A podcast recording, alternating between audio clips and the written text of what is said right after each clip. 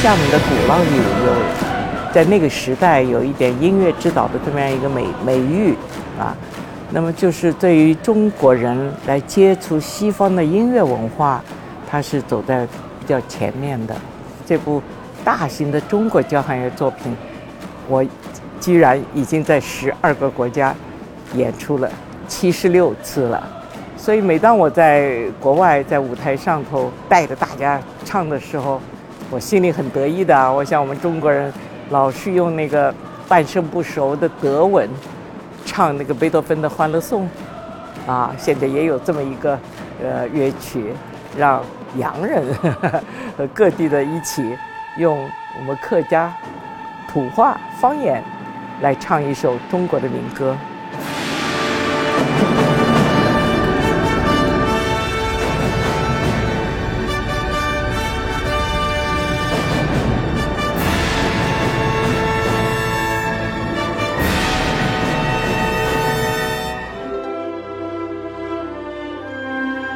这部作品呢，主要就是从浙江的角度当中，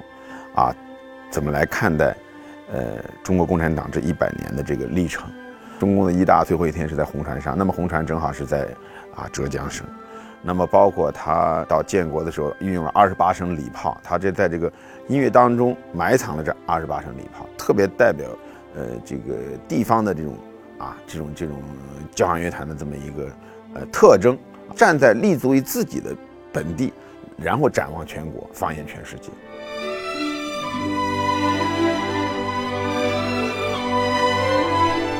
上海这个城市呢，它的包容性非常强。城市精神当中有一句就是“海纳百川”，因为它来自世界各地的人都在这个地方停留。我们说的这样的一个交响乐的这样的一种来自于当时西方世界的艺术形式，那么随着呃。居住在上海的外国人，把这种生活方式和文化的这样的一种方式，能够带进上海这个城市。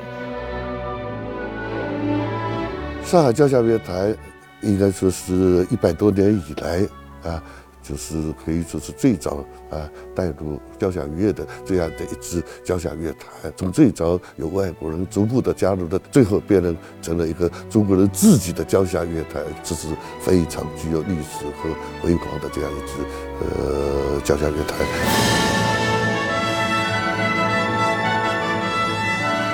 我们一起奔向大海，我想强调的是团结。一个民族、一个国家、一个团体、一个人身边的朋友，我们应该知道，这百年来我们经历过很多很多巨大的困难。对于这些东西，不忘记，我觉得一个是一个是记住这一百年的人和那些事情，另外一个你前师不忘后世之师嘛。那我们还有另外的百年呢，还有后面很多年呢。我们会相信未来我们会更好。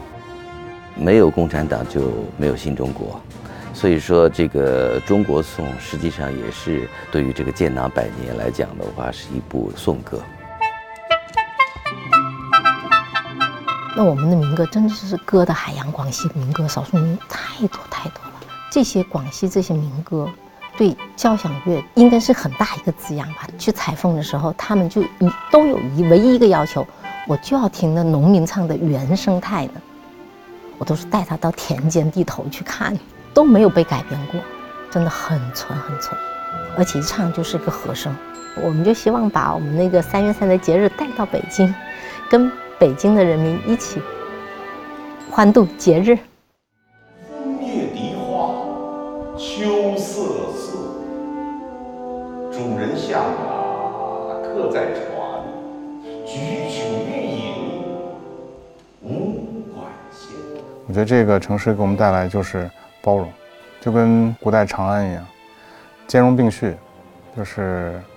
呃，我们会接纳一些所有好的东西，然后把它转化成我们自己的东西，用交响乐的形式展现给大家。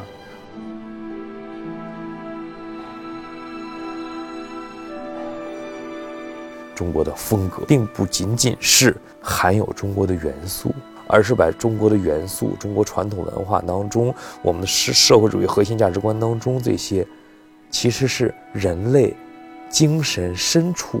理想共同的方向。我们要把这种东西通过音乐、通过艺术高质量的、理想化的展现出来，这个就形成了哦中国的风格。中国交响乐之春啊，这个在我们中国是所有交响乐团都期待和向往的一个最高的一个平台，大家都希望在这个平台上展示自己交响乐团的风采。各地的乐团带来不同作曲家的作品，呃，更像是一次检阅，啊、更像是一个交流，互相之间的这种交流，这种机会非常难得啊、因为现在的这种，尤其是在疫情期间吧，我觉得更像是一种，呃，大家抱团取暖的，有很温暖，像个大家庭一样的这样的感觉。艺术只是反映了人民的这个精神世界，是吧？它这个不管是呃国家其他省或者是北京、上海来的艺术家为我们写的，或者是我们自己的，都是一种共同的心愿吧。这个我觉得拿这个来庆祝党的生日啊，是再好不过了。但是国家大剧院搞交响乐之春，现在已经好像第七届了，是吧？你们在坚持搞，我觉得还是很好的，